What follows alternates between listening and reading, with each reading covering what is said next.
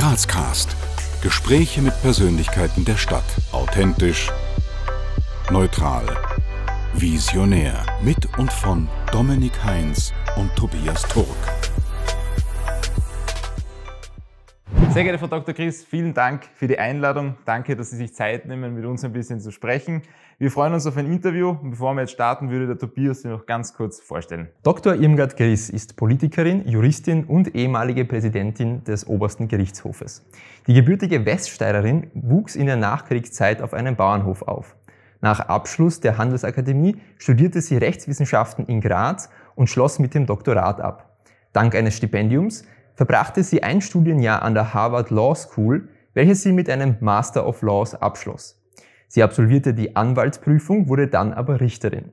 In ihrer politischen Laufbahn kandidierte die heute 75-Jährige zweimal bei der Bundespräsidentenwahl und war von 2017 bis 2019 Abgeordnete zum österreichischen Nationalrat. Irmgard Gries ist verheiratet und hat zwei leibliche Kinder und drei Stiefkinder. Sehr geehrte Frau Gries, Sie hat es ja von der Juristerei in die Politik verschlagen. Was würden Sie sagen, war denn Ihre stärkste Motivation dahinter? Ich habe mich immer für Politik interessiert. Also schon als Kind war das für mich spannend, interessant und ich habe da die Meldungen verfolgt, habe auch mit meinem Vater viel darüber gesprochen. Und es war aber völlig klar, dass ich dann während meiner Berufstätigkeit nicht politisch tätig sein konnte. Ne, für einen Richter oder eine Richterin ist es ausgeschlossen. Man kann weder, man soll weder Mitglied bei einer Partei sein, noch überhaupt politisch tätig sein. Und dann, als ich in Pension gegangen bin, hat sich's eben ergeben, hat sich eben die Möglichkeit ergeben, da doch noch etwas zu machen. Und es hat mich immer interessiert. Es ist ja auch eine absolute Erweiterung des Horizonts. Und gerade für eine Juristin und für eine ehemalige Richterin ist das besonders spannend, denn der juristische Beruf oder die juristische Tätigkeit besteht ja darin, dass man Gesetze anwendet, dass man Gesetze auslegt, dass man Konflikte nach bestimmten Normen zu lösen versucht. Und es ist natürlich interessant, ja, wie kommen diese Gesetze zustande? Wie läuft denn dieser Prozess? Wie werden denn die verschiedenen Interessen gewichtet, die dann dazu führen, dass eben eine bestimmte Regelung gemacht wird? Und sowas für mich spannend, auch vor allem die Tätigkeit im Nationalrat. Ich bin sehr froh, dass ich es gemacht habe. Stellen Sie sich vor, Sie sind jetzt beispielsweise in der Grazer Innenstadt unterwegs und ähm, kurzerhand spricht Sie vielleicht jemand an, der Sie gar nicht kennt, vorausgesetzt, es kennt Sie diese Person nicht und will wissen, wer Sie sind und was Sie machen. Was würden Sie in aller Kürze antworten? Ich war Richterin. Das ist schon das, was mein Leben geprägt hat. Gut, wir kommen jetzt zur ersten Runde von zwei der spontanen Entweder-Oder-Fragen. Das sind einfach ganz spontane Fragen, die bitte auch ganz spontan zu beantworten sind. Das heißt einfach nach Gefühl aus dem Bauch heraus. Auto, Öffis oder Fahrrad? Öffis. Frühaufsteher oder Amtmensch? Frühaufsteherin. Schlossberg Bahn oder Schlossberg Treppe? Treppe. Punsch trinken am Hauptplatz der Christkindlmarkt oder Sonnenliegen in Augartenbucht? Weder noch. Kasematten oder Dom im Berg? Kasematten. Und Nutella-Brot mit oder ohne Butter? Weder noch. Wir haben jetzt zu Beginn schon äh, ganz grob Ihren Werdegang skizziert. Wie würden Sie denn aus Ihrer ganz persönlichen Sicht Ihren Werdegang zusammenfassen? Ich habe sehr viel Glück im Leben gehabt und zwar deshalb oder dadurch, dass ich Menschen begegnet sind, bin, die mich weitergebracht haben. Und das war schon während meines Studiums so. Meine dann beste Freundin habe ich da kennengelernt und durch ihre Familie habe ich auch viel, viele Erfahrungen machen können, habe viel gesehen und das hat mich schon sehr weitergebracht und hat mich auch gestärkt, weil ich einfach da auch eine andere Lebensart, eine andere Lebensweise kennengelernt habe. Und ich war auch mit meiner Freundin während des Studiums zweimal als Au-pair-Mädchen im Ausland. Also einmal in Frankreich, das war das sechste Semester an der Uni, das sind wir nicht an der Uni geblieben, das war nach der zweiten Staatsprüfung, sondern sind nach Paris gegangen und waren dort Au-pair-Mädchen. Und auch nach der dritten Staatsprüfung, den Sommer über, waren wir Au-pair-Mädchen in London. Und das war für mich schon eine ganz tolle Erfahrung, denn als, als Kind Und auch als Jugendliche, bis ich dann studiert habe, bin ich eigentlich nirgends hingekommen, was ja auch logisch ist. Es war eine andere Zeit. Das waren, das waren die 50er Jahre und dann noch die Anfang 60er Jahre. Da war das einfach noch nicht so üblich. Und außerdem auch nicht natürlich bei meiner Herkunft. Und durch meine Freundin habe ich viel gesehen, viel kennengelernt und vor allem auch das verwirklichen können, wovon ich immer schon so halb geträumt habe, einmal ins Ausland zu gehen, eine Sprache zu lernen, etwas zu sehen, etwas zu erleben. Das war dadurch möglich. Und ich habe auch eigentlich meiner Freundin zu verdanken, dass ich mich dann für dieses Stipendium beworben habe. Denn als ich zu studieren begonnen habe, da habe ich mir gedacht, ich möchte auf jeden Fall im Ausland studieren. Ich bin dann aber gleich Assistentin geworden und dann ist das irgendwie in den Hintergrund getreten und gedacht, na, soll ich das jetzt doch machen? Und es war damals auch so, dass das eigentlich gar niemand verstanden hat, dass jetzt jemand ins Ausland gehen will und dort studieren. Wozu? Was bringt das eigentlich? Ne? Ist das irgendein Vorteil oder warum? Das kann man ja sich heute gar nicht mehr vorstellen.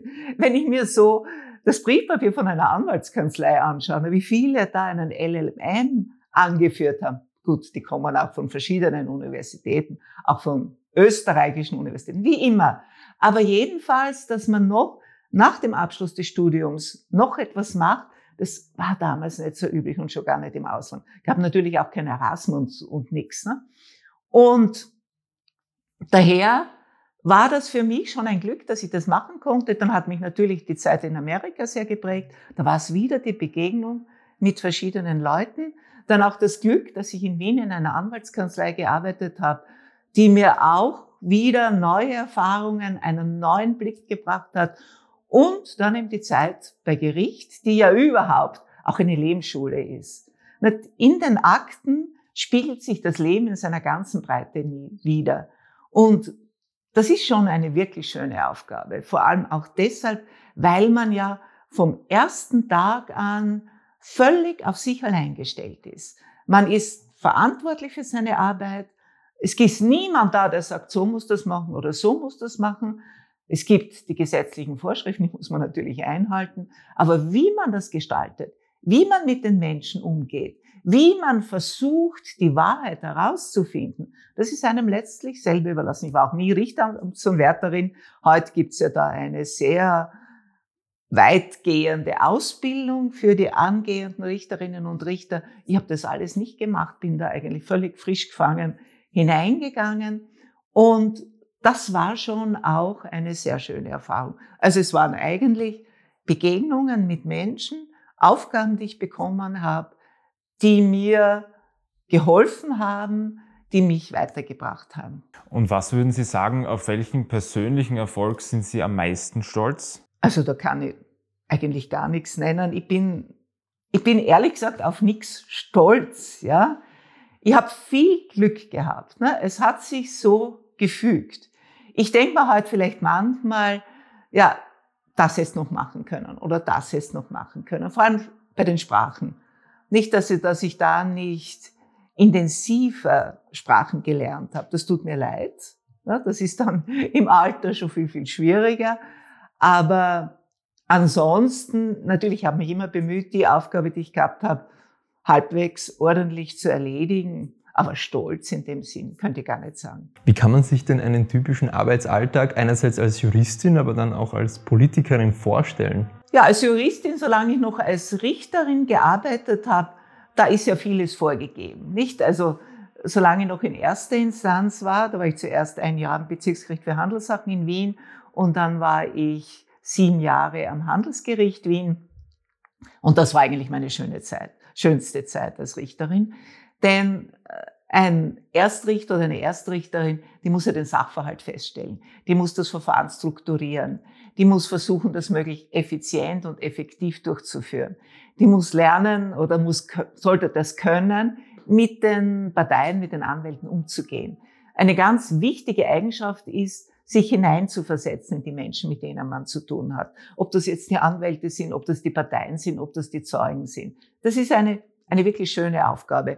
Und dann ist es halt so, da weiß nicht, dass man dreimal in der Woche verhandelt, am Vormittag oder auch dann noch am Nachmittag. Die Verhandlungen schreibt man aus, das teilt man sich selber ein. Also macht man seine Verhandlungen, aber ganz wesentlich ist auch, dass man sich gut vorbereitet. Nicht, dass man sich in den Akten, dass man sich wirklich auskennt, dass man da schon eine Vorstellung hat, in welche Richtung kann das gehen, wer muss was beweisen, das muss man sich überlegen. Und das ist eine ausgefüllte Zeit. Nicht? Das war, war schon schön, weil es auch von einem selber abhängt, wie man seine Arbeit einteilt.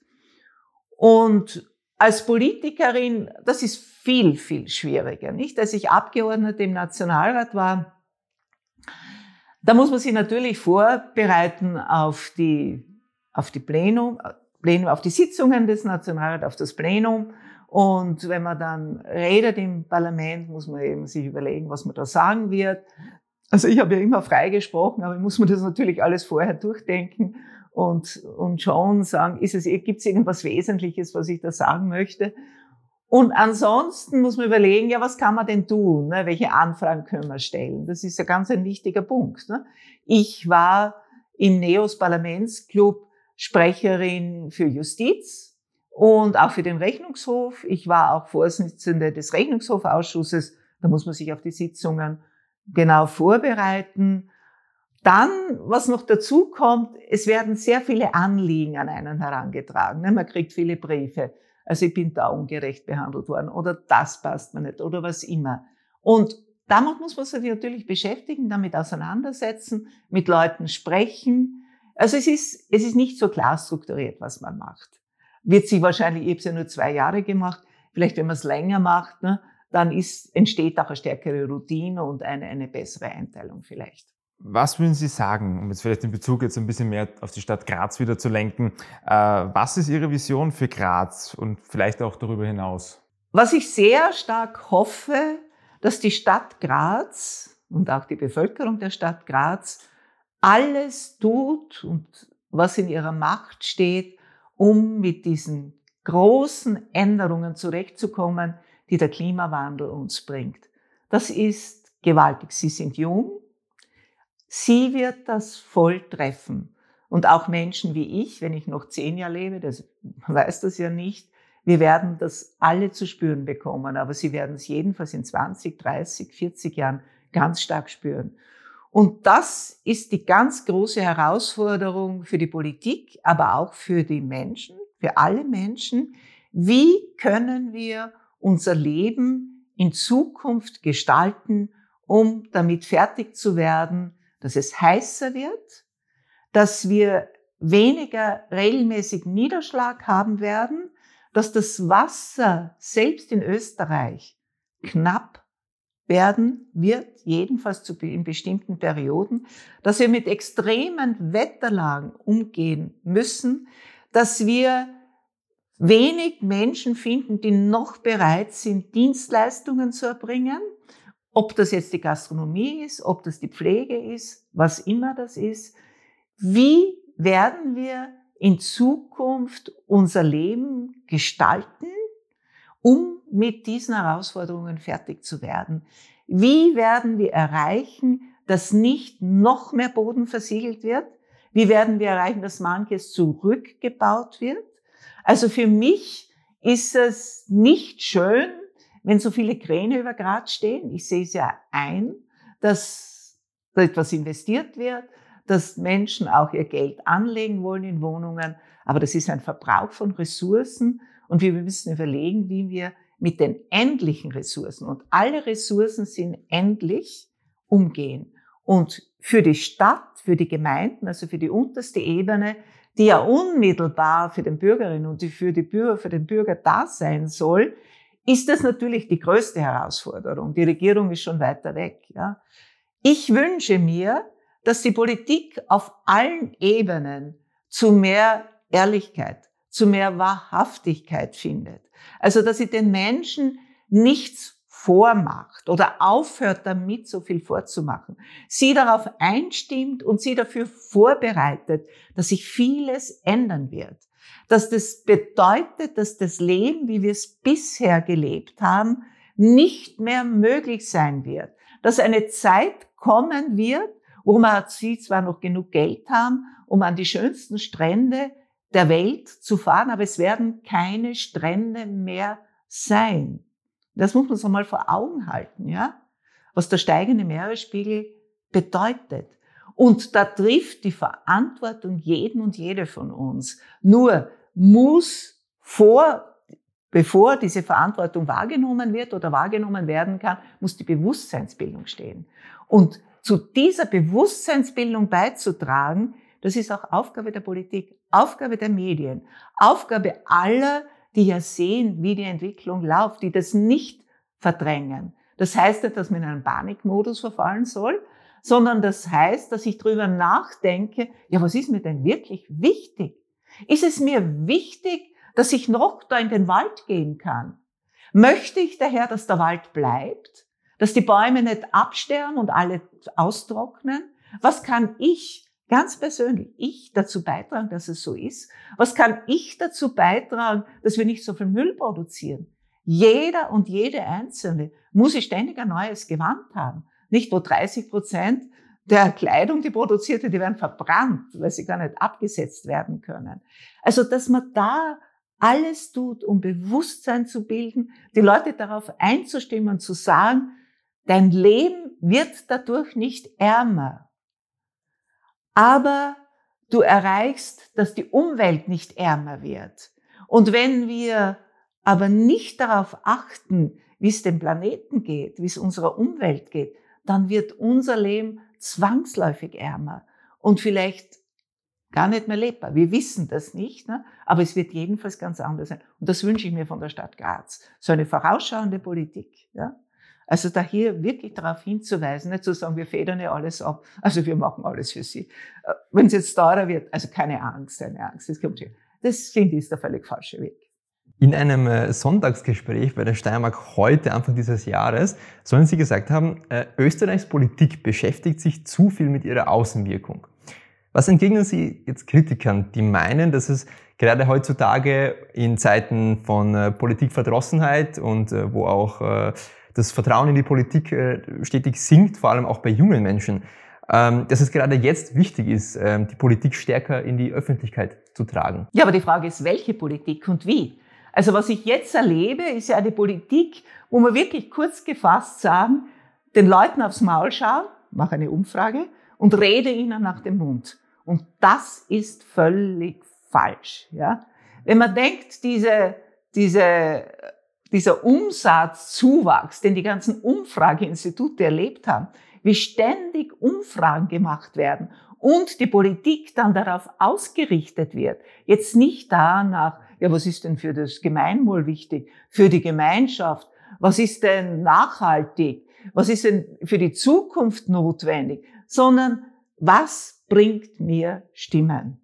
Und das, diese Unehrlichkeit, die da drinnen liegt, als könne man all diese Probleme einfach so wegdrücken, ja, und es kommt da Wunderwutzi, ne, und der löst das alles für uns. Wir sind die, wir machen das für sie. Das, glaube ich, führt auch zu Frustration.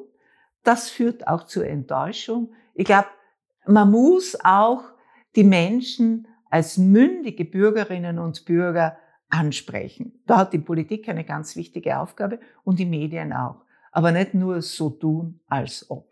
Was würden Sie sagen? Ähm, wie tragen Sie dazu bei, die unterschiedlichen Facetten der Stadt Graz mitzuformen? Ich bin kulturinteressiert, gehe daher ins Konzert, in die Oper. Also da leiste ich einen gewissen Beitrag, wenn man so will, weil ja ein Publikum notwendig ist, damit diese Institutionen erhalten bleiben. Ansonsten muss ich ehrlich sagen, ist mein Beitrag bescheiden. Für mich ist die Natur sehr wichtig. Ich gehe sehr viel spazieren und bin viel im Wald. Also da bin ich überhaupt fast am liebsten. Also ich bin niemand, der da in der Stadt herumflaniert und ich bin auch keine, die ständig Kaffeehäuser besucht. Also das mache ich auch nicht. Also zur Kaffeehauskultur der Stadt Graz leiste ich keinen Beitrag. Wir kommen jetzt zur zweiten Runde der spontanen Entweder-Oder-Fragen. GRK oder Sturm? Weder noch. 80-10 oder 80-20? Ich glaube, was notwendig ist, dass diese beiden Postleitzahlen ja nicht mehr jetzt auch für, für eine soziale Grenze stehen. Bier oder Wein? Ich kann ja auch fast sagen, weder noch. Aufsteigern oder Grazathlon? ja, also irgendwie tu weder bei dem einen noch bei dem anderen mit. Blabutsch oder Schöckel? Der Schöckel ist mir vertrauter. Und sagt man der oder das Teller? Der Teller. Was würden Sie aus heutiger Sicht Ihrem 18-jährigen Ich raten? Meinem 18-jährigen Ich. Also wahrscheinlich würde ich sagen, jetzt wenn ich so zurückblicke und mir überlege, was ich hätte anders machen können oder besser machen können, da würde ich sagen, noch mehr lesen, noch mehr lernen, vor allem Sprachen und dann auch leben. Also das Gelesene und das Gelernte auch umzusetzen. Denn das, was man liest, die verschiedenen Denkweisen, die verschiedenen Lebensläufe, Lebensgestaltungen, die man da aus den Büchern entnimmt, die können ja auch ein Vorbild für das eigene Leben sein, vor allem etwas sein, das einem zeigt, was alles möglich ist. Also das, glaube ich, hätte ich noch intensiver machen können. Was würden Sie sagen? In den kommenden Jahren wird es für die Stadt Graz wichtig sein, dass dass sie alles tut, was in ihrer Macht steht, um diesen Herausforderungen, die ich früher angesprochen habe, zu begegnen. Das Ziel von Grazcast, von dem, was wir hier tun, ist es einerseits, so spannende Persönlichkeiten der Stadt wie Sie vorzustellen, aber auch unseren Zuseherinnen und Zuhörern die Möglichkeit zu geben, mit diesen Persönlichkeiten vielleicht etwas leichter in den Kontakt zu kommen. Daher die Frage an Sie, wie kommt man denn mit Ihnen ins Gespräch? Ich kriege immer wieder Briefe von Leuten, ich kriege Mails, ich habe noch immer eine Website mit einer Kontaktadresse und wenn mich jemand um ein Gespräch ersucht, dann mache ich das natürlich. Oft sind das Rechtsangelegenheiten und da versuche ich halt den Leuten zu helfen, wenn das irgendwie geht. Und ja, oder es reden mich auch oft Leute auf der Straße an und bin ich gern bereit, mit jemandem zu sprechen. Welche Botschaft würden Sie zum Schluss hin jetzt schon ähm, gerne unseren Zuseherinnen und Zuhörern mit auf den Weg geben? Tun Sie was. Trauen Sie sich was zu und tun Sie was und bringen Sie sich ein. Und zum wirklichen Abschluss haben wir jetzt noch ein paar offene Sätze, die Sie uns bitte vervollständigen. Ihr Lieblingsort in Graz ist? Ist der Maria Grüner Wald. Als echter Grazer, als echte Grazerin muss man zumindest einmal auf die Dachlandschaft geschaut haben. Was die meisten Grazer oder Grazerinnen nicht wissen, ist das Graz eine unglaublich vielfältige Stadt ist von der Bevölkerung her, vom kulturellen Angebot her, von den vielen Initiativen, wie zum Beispiel heuer zum ersten Mal der Zirkus Brates in Maria Grün. Gut, Frau Dr. Gries, vielen Dank für das Gespräch. Wir sind am Ende. Danke für Ihre Zeit, danke für die ganzen spannenden Einblicke und ja, wir hoffen auf ein Wiedersehen. Sehr gern. Alles Gute Ihnen auch. Wir danken euch fürs Abonnieren, Kommentieren und Teilen. Bis zum nächsten Mal bei Grazcast.